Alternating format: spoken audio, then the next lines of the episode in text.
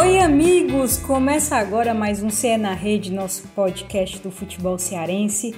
Esse é o episódio 21 e eu digo logo, tá especial porque hoje a gente vai falar do estádio Presidente Vargas, que nos dá muitas alegrias até agora, desde 1941 e agora está virando um hospital para atendimento nesse novo coronavírus. É um hospital com mais de 200 leitos para atender os pacientes. Já recebeu concreto no gramado, é uma grande transformação. E eu, Thais Jorge, editora do Globoesporte.com aqui no Ceará, estou com Beatriz Carvalho, repórter do Globoesporte.com. A gente está gravando esse podcast das nossas casas. Vamos falar de grandes jogos, jogos históricos do PV.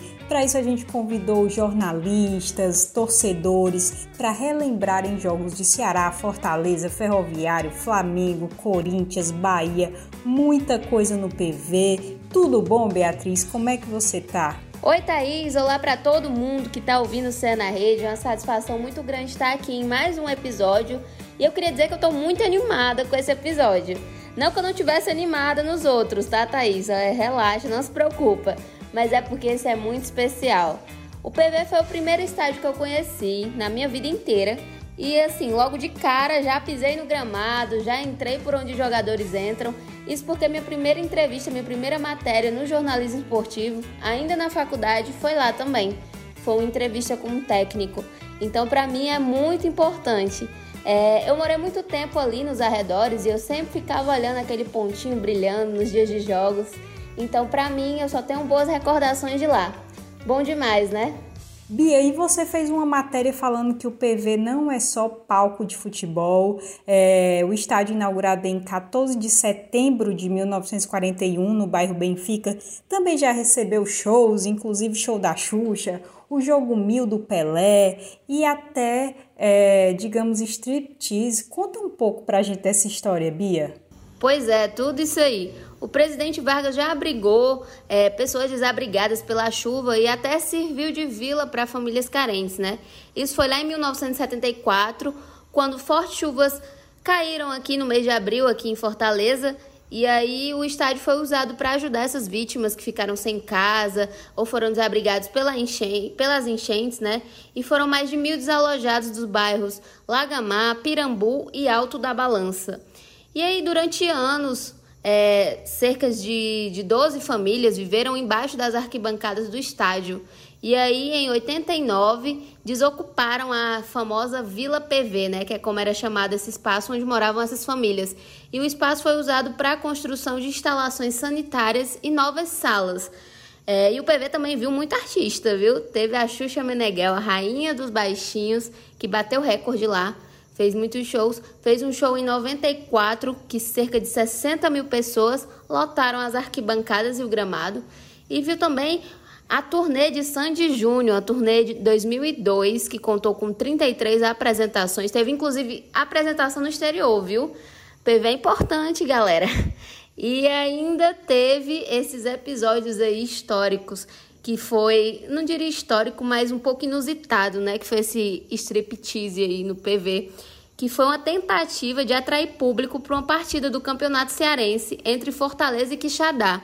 E aí o diretor da torcida organizada do Fortaleza, o Emanuel Magalhães, teve essa ideia de colocar garotas para desfilarem, né? E as garotas entraram no estádio e aí, é, meio que foi uma ideia que surgiu no momento de elas fazerem que eles pedissem e tal. É, e aí elas acabaram desfilando seminuas à beira do gramado. Uma atitude até bem problemática, né? E na época gerou bastante repercussão. Ficou reconhecido, ficou conhecido aí como o striptease do PV.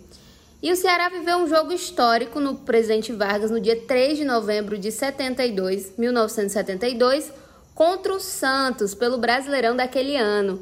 E aí foi a partida de número mil do Pelé com a camisa do time paulista. Imagina só, um presidente Vargas lotado, com um público de mais ou menos 35.752 pessoas. E aí o Alvinegro cearense venceu a partida por 2 a 1 com gols de Samuel e da Costa. Mas o Rei Pelé deixou lá o golzinho dele, o golzão, né? Digamos assim, né? Porque o Rei Pelé. Então foi muita coisa bacana aí que o presidente Vargas já viu. Essa pesquisa a gente fez no livro PV Biografia de uma Paixão, lançado em 2011, e a gente convidou agora um dos autores, o queridíssimo jornalista Tiago Cafardo, para falar um pouco sobre o PV, claro, sobre essa escrita desse livro, e a gente perguntou também qual o jogo inesquecível dele no PV. Muito obrigada pela presença, Cafardo, é uma honra você aqui. Olá, amigos do Sé na Rede. Sou um dos coautores do livro PV Biografia de uma Paixão, que conta a história do presidente Vargas até 2011, que foi o ano de, de lançamento do livro. E por coincidência, eu venho contar aqui para vocês o meu jogo especial, inesquecível no PV, o nosso glorioso presidente Vargas, que aconteceu exatamente em 2011, poucos dias depois do lançamento daquele livro. Foi um jogo entre Ceará e Corinthians para quem não sabe, eu sou corintiano, sou de São Paulo, moro aqui há 18 anos. Mas essa é a única situação que me faz torcer contra os times cearenses, quando jogam contra o Corinthians. E era um jogo no Brasileiro de 2011, em que, faltando quatro rodadas para acabar aquele campeonato, Corinthians e Vasco disputavam cabeça a cabeça o título brasileiro. Estavam rigorosamente empatados em pontos. E o Corinthians precisava ganhar para não deixar o Vasco assumir a liderança isolada e aí praticamente arrancar para o título brasileiro. Aquele jogo aconteceu de tudo. O, no primeiro tempo, o Oswaldo deu um baile no Fábio Santos na lateral esquerda, no lado direito do ataque do Ceará. Mas felizmente para nós, corintianos, o Ceará não conseguiu fazer o gol. E aí o jogo vinha se desenrolando amarrado, difícil, já estava ficando ruim no segundo tempo, quando o grande Adenor Tite, né, técnico da seleção hoje, resolveu colocar em campo um peruano, Catito Ramires, que na verdade ele era odiado pela fiel torcida e eu fui um dos primeiros a xingar o Adenor Tite. E não é que ele entre com poucos minutos em campo, arranca pela esquerda, passa pelo zagueiro, que eu confesso que eu não lembro o nome, e faz o gol da vitória do Corinthians faltando pouco mais, pouco menos de 10 minutos para acabar o jogo. chegou na cara do gol!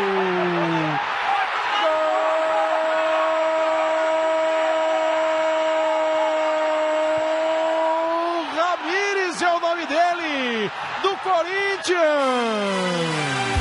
Mais um meio-campista que entra, recebe, vai para dentro, dribla e toca pro fundo do gol! Uma vitória importantíssima. Na verdade, foi uma das mais importantes naquela arrancada rumo ao título brasileiro de 2011, que foi o quinto título brasileiro do Corinthians de sua história. Enfim, amigos, esse aqui é o relato do meu jogo inesquecível no PV, muito obrigada, Cafardo, o Thiago, que foi um dos meus primeiros editores da vida. A gente construiu uma amizade muito forte que já tem nove anos e eu fico muito feliz que ele participe aqui.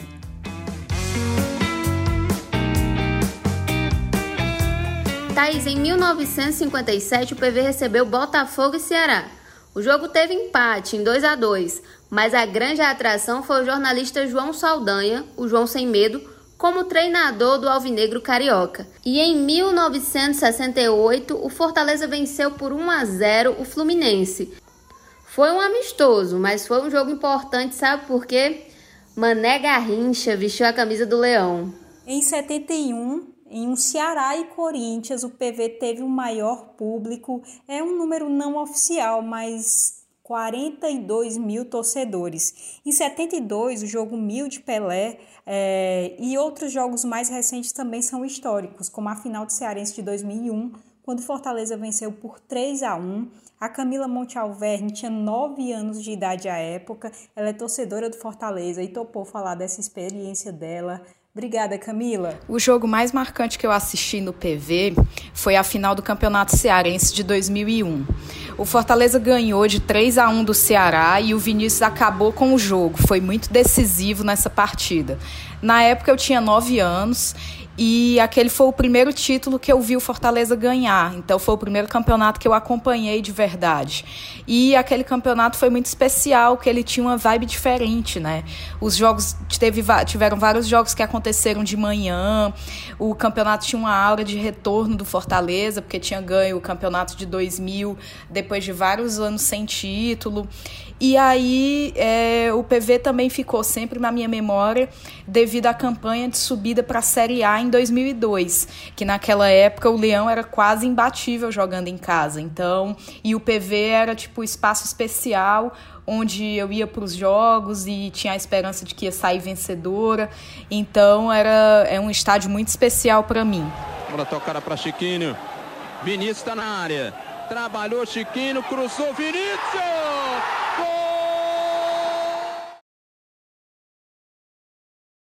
E no mesmo ano rolou outro clássico rei histórico, pela Série B do Brasileiro, pela manhã. Um emocionante 3 a 3 Só quem esteve lá sabe, viu, Thaís? E o nosso querido jornalista Gustavo de Negreiros, que é aqui do Sistema Verdes Mares, conta as memórias dele desse jogo. Olá, amigos, Globoesporte.com. Estou aqui para falar com vocês sobre um jogo que marcou época, marcou a minha vida também, né? Acompanhando futebol aí há muito tempo. E para mim foi o maior clássico rei que eu presenciei na história do futebol cearense, né? E foi disputado no estádio Presidente Vargas. Foi o jogo Ceará 3 Fortaleza 3 em 2001. Esse jogo gravado pela Série B daquele ano e foi disputado às 11 da manhã, o que foi uma coisa bem curiosa, né? Já fazia desse jogo um jogo muito especial, né? A gente tem nesse jogo muita rivalidade, não que não, não haja hoje, mas naquela época que eu me lembro bem, que essa rivalidade ela estava mais acirrada ainda, né? Por quê? Porque o Ceará tinha acabado de conquistar a vitória que quebrou o tabu de 16 jogos de vitórias do Fortaleza em cima do Ceará. De vitórias não, de, de, de invencibilidade, né? E esse jogo era um jogo assim considerado de muito risco, né? Porque eram as duas torcidas no prevê. Naquela época não tinha tantas restrições, ou seja, você tinha praticamente as torcidas ali grudadas, lado a lado e a partida disputada às 11 da manhã com um sol escaldante, né? Tanto é que o, os bombeiros utilizaram mangueiras para jogar na torcida, para poder aliviar um pouco do calor, porque tinha gente realmente passando mal, muita lotação, muito calor. E dentro do campo, um jogo marcante mesmo. Né? Você tem ali de, de lado a lado só ídolos. Era um, como se fosse um jogo de lendas entre Ceará e Fortaleza. Do lado do Ceará você tinha Yarley, tinha Mota, né? Tinha jogadores assim marcantes na história alvinegra. E do lado do Fortaleza você tinha Clodoaldo, tinha Finazzi, tinha Ronaldo Angelim. Então assim, um jogo realmente muito especial e que curiosamente, apesar do placar ter sido 3 a 3, todos os gols foram marcados no segundo tempo, né? E teve polêmica, teve expulsão, teve pênalti, pênalti defendido. Todas as emoções que você já conferiu aí na história do Clássico Rei, nós tivemos nesse jogo é, em um só tempo. Então realmente foi um jogo que marcou época. Para mim, eu acho que é o maior jogo que eu vi e presenciei na história do presidente Vargas, na minha história do presidente Vargas, né? Então fica aí esse depoimento, né? E sabe quem narrou esse jogo? Ninguém menos que o grande Ivan Bezerra, que é nosso amigo aqui no Sistema Verdes Mares. Vamos escutar essa narração. Para Chiquinho, tenta cruzar para a área, levantou, chegou Luciano Finazzi de costa para o jogo, para trás Reginaldo, gol!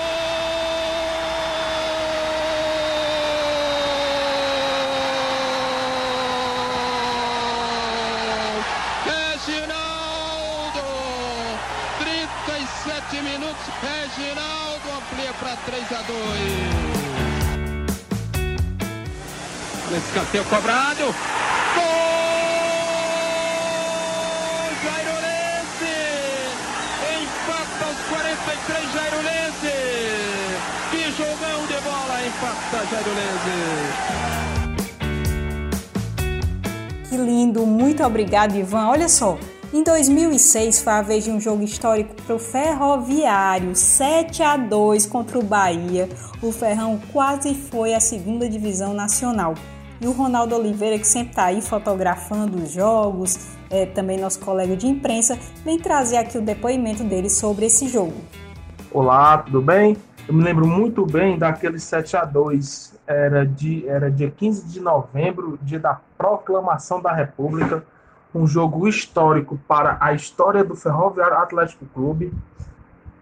É uma tarde ensolarada no Presidente Vargas. Antes da reforma era excelente. Se eu não me engane, naquele tempo era era uma série C formado era era por grupos e esse e esse Ferroviário e Bahia foi no octagonal final, que era para ir para a fase de classificação, onde ficavam oito, e desses oito, quatro subiam. E eu lembro muito bem que o Ferroviário tinha um timaço com Jefferson, Marcos Pimentel, que depois foi para o Ceará, Grêmio Barueri, Marcelo Mendes, que hoje está no Sampaio Correia, Júnior Cearense, que hoje é treinador, Dedé, Sérgio Alves, que é um ídolo na torcida do Ferroviário e do Ceará, né? Eu me lembro muito bem que foi um jogo até os 10 minutos, era, foi muito pegado, mas muito pegado mesmo. Mas Ferroviário impôs seu jogo perante ao Bahia e abriu o marcador aos 14 minutos com o gol do Everton. Aí depois foi um atrás do outro, assim, né? Everton, Sérgio Alves, Fernando, Sérgio Alves, aí o Sérgio Alves errou o quinto, o Júnior Cearense fez um de falta, e o Marcos Pimentel driblou o goleiro e fez o sétimo gol. Um jogo inesquecível é, para a torcida coral.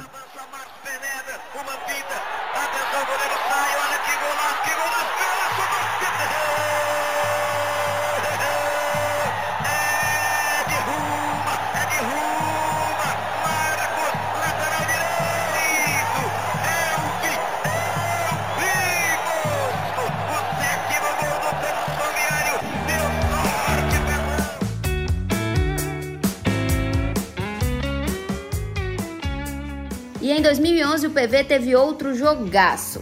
Ceará 2 e Flamengo 2. E aquele Flamengo do Ronaldinho Gaúcho, viu? E os alvinegros buscaram o empate e se classificaram. Foi a explosão na Copa do Brasil. O Paulo Araújo, que é torcedor do Ceará, estava lá e conta pra gente.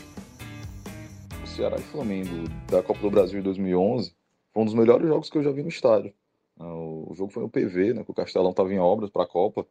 E estava muito cheio. A torcida do Ceará estava bem empolgada. Né? O time tinha ganho do Flamengo lá no Rio de 2 a 1 e veio para decidir aqui, né? jogando, com, jogando pelo empate. Mas não, não começou bem o jogo. Né? O time do Flamengo, pelo menos no papel, era bom. Né? Era treinado pelo Luxemburgo e os destaques eram o Ronaldinho Gaúcho e o Thiago Neves. E foi o Thiago Neves que fez dois gols, acho que com menos de 30 minutos, se não me engano. O Flamengo já estava ganhando de 2 a 0 né? que era o placar que eles precisavam. Acho que logo depois que o Ceará tomou o segundo gol, o Wagner Mancini, que era o treinador do Ceará, colocou o Oswaldo. E basicamente foi isso que mudou o jogo. Pouco tempo depois que o Oswaldo entrou, o Ceará diminuiu né, para 2 a 1 com o gol do Washington e continuou pressionando, continuou, continuou em cima. E pouco depois, ainda no primeiro tempo, empatou em 2 a 2 né, com uma bola que sobrou, o Washington chutou meio de, meio de na orelha da bola, como diz, e a bola foi, foi bem no ângulo quase. É, o Flamengo reclamou muito desse, desse segundo gol, como se o, algum jogador do Ceará tivesse colocado a mão na bola, o que na real não existiu. Foi um jogador do Flamengo que tocou com a, com a mão na bola. É, então ficou uma reclamação imensa para cima da arbitragem, o Vanderlei Luxemburgo lá meio louco. Mas, enfim, valeu o gol e, e era para valer mesmo. E nisso o PV ficou uma loucura ainda maior, né? O estádio, o estádio vibrava, sabe? Eu acho que foi um jogo, um jogo atípico nesse sentido, de da torcida empurrando o time, da, e logo depois o Flamengo, mesmo sem conseguir botar pressão, né? É, perdeu um gol absurdo, quase embaixo da trave. Não lembro o jogador do Flamengo, mas o Flamengo perdeu um jogador que foi perdeu um gol que foi bem bizarro. Mas a torcida ficou junto. O Fernando Henrique fez uns, umas baita defesas, acho que foi um dos grandes jogos dele pelo Ceará. E o time se aguentou, né? Se aguentou e seguiu em frente na Copa do Brasil, né? nesse ano que fez, um, fez uma campanha boa. Eu espero que volte a repetir logo uma campanha dessa.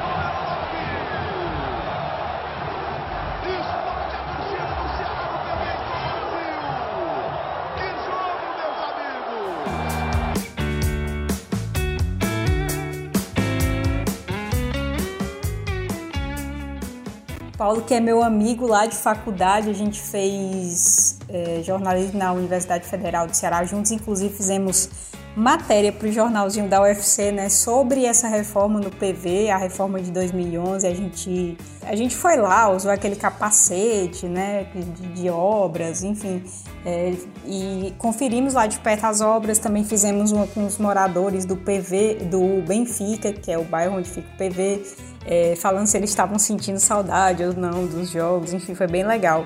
E em 2011 o Ceará venceu o São Paulo por 2 a 1 pela Sul-Americana, no PV também.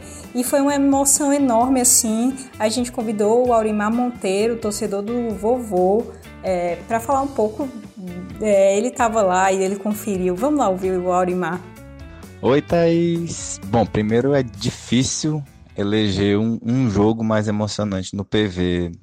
É, Assim, quem vai a estádio, quem já foi muito ao PV, sabe que a chance de você ter um bom jogo, um jogo emocionante, ela é muito grande, porque tem um clima de caldeirão, então as coisas às vezes podem mudar em um, dois minutos. E, e aí o jogo que eu escolhi foi justamente um jogo que teve esse fator, foi Ceará e São Paulo pela Sul-Americana em 2011.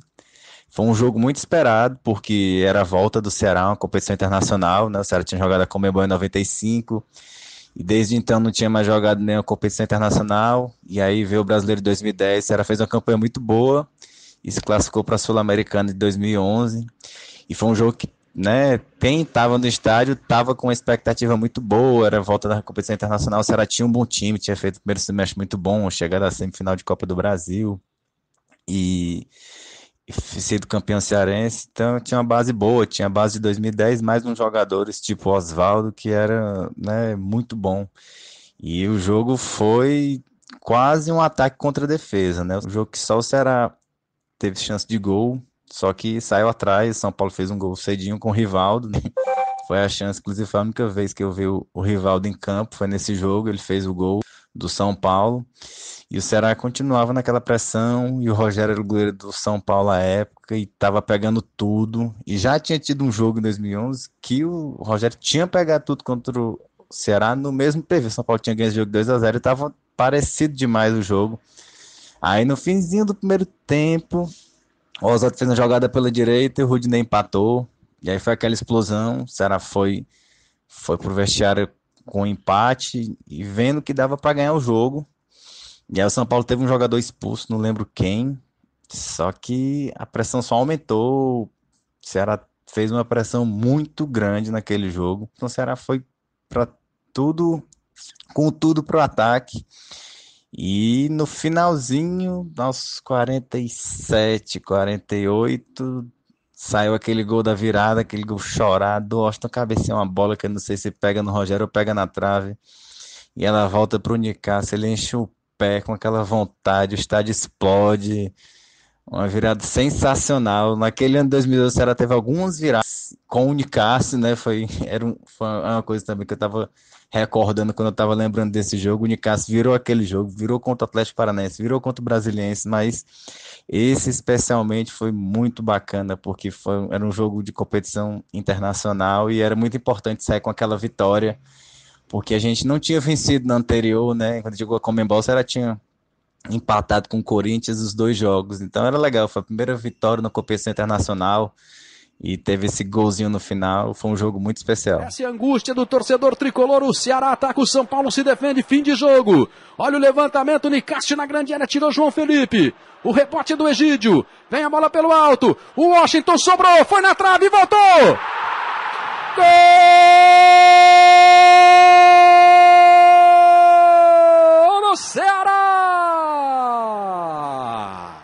É a dele! É de Marcelo Nicásio, o artilheiro predestinado!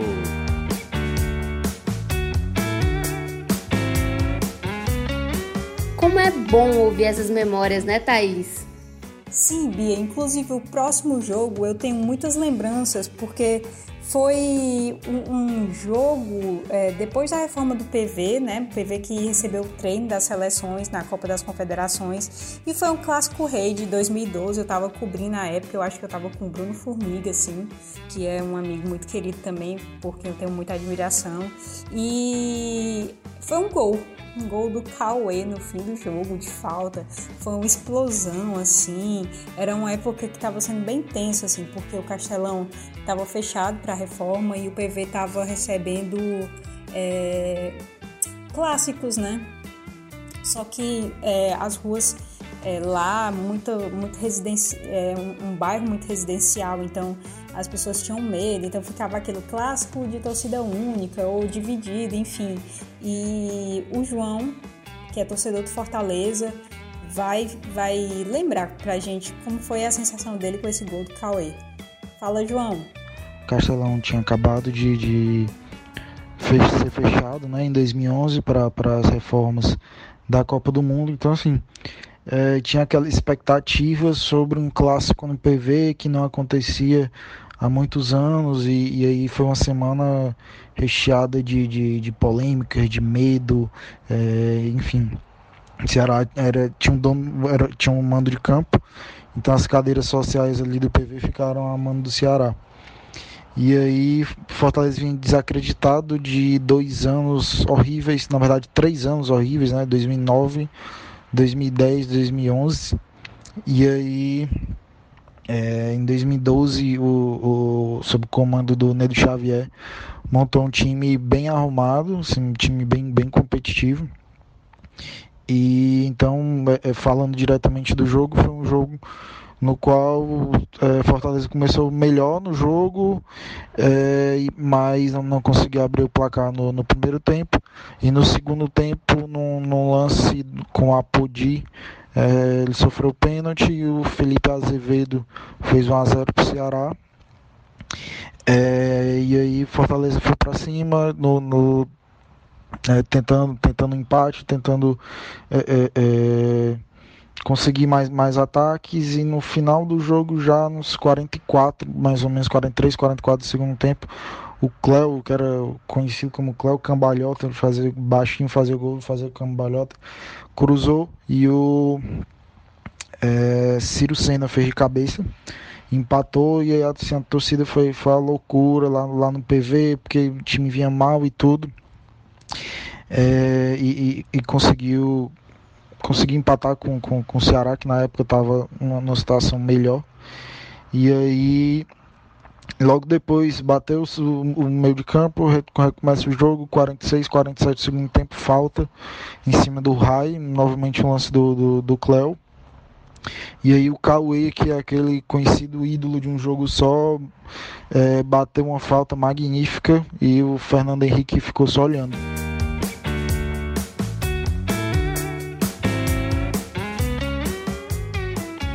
Tivemos também outros grandes momentos recentes, como Brasil e Itália, né? Lembrando, 1994 foi um amistoso de Masters aqui no PV e a Beatriz fomos lá cobrir, não só a gente, mas nossos colegas também do SVM e Marcos Uchoa teve aqui também. Fizemos até um podcast é, importante sobre ele, né, Bia? Foi muito bacana, Thaís. Foi legal estar tá lá contigo, estar tá lá com o. Foi, para mim foi muito especial. E sabe que em 1994 eu não estava nem nascida, né? Acho que mamãe nem sonhava ainda com a ideia. Então tem quem diga que não respeita a geração que não viu essa Copa, mas não tem problema porque eu já vi sim, só que em vídeo, né? Claro que foi uma emoção muito grande cobrir esse jogo. Tinha um ar de amistoso, saudoso mesmo, assim, a galera tava muito tranquila, muito de boa, todo mundo meio na resenha. A gente tava muito emocionado de estar ali, né? É, imagina só, ver de perto Tafarel, Jorginho, Cafu, Mazinho, Zinho, Bebeto, Romário e por aí vai, né? Bebeto e Romário, então, jogaram a partida toda e a gente ficou lá só olhando. É, eu lembro um momento que a gente estava comendo pipoca e assistindo. Claro que, claro, trabalhando, né? Mas também teve muita apreciação. E o Parreira também estava lá comandando o time. Lembro de, do Parreira sentadinho lá no banco, acompanhando todo o jogo assistindo também, né? Contemplando. Lembro também do Romário sambando, tirando aquela onda na hora da pausa. Então foi muito bacana, foi um clima muito legal. Nossa, para mim, eu nunca imaginei que eu veria, né? E vi, tava lá. Eu acho que foi meio assim para todo mundo, né? Tanto quem era da mesma época, quanto quem veio depois, assim como eu, que é de outra geração, mas que já ouviu falar muitas histórias sobre esse tempo. E eu lembro que os ingressos foram sendo vendidos devagarinho, mas quando chegou o dia do jogo, voou. No instante acabou, vi muita gente do lado de fora procurando ingresso e já não tinha mais arquibancadas lotadas, o que foi muito bacana também, né? Ver aquele mar de verde e amarelo torcendo para o Brasil. É, infelizmente, os italianos levaram a melhor, venceram aí com o gol do Massaro, mas tranquilo. A gente não gosta de perder, mas perdeu quando podia, né? E a gente vai ficando por aqui. Eu queria agradecer todo mundo que ajudou a fazer esse episódio. É, foi uma pergunta que eu fiz até lá no Twitter sobre jogos inesquecíveis, então muita gente colaborou. Assim, é, quem está aqui é um, uma parcela, né? Porque foram, muitas colaborações e quero que toda, toda a galera que ajudou lá se sinta representado Vamos ficar ligado nessa transformação do PV.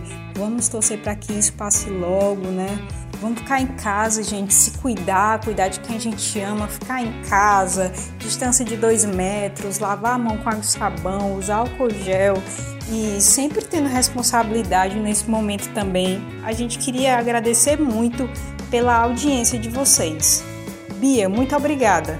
Imagina, Thaís, eu que agradeço demais o papo bacana com tanta gente legal. E eu espero que esse episódio traga para vocês aí que estão ouvindo boas lembranças, seja do presidente Vargas, do Castelão ou do seu estádio preferido. E fica o desejo e as boas energias que logo logo a gente volte a lotar esses estádios, balançar arquibancada, ver a galera jogar, que é o que a gente gosta muito, bastante, e que venham tempos melhores, né? Um beijo e até a próxima.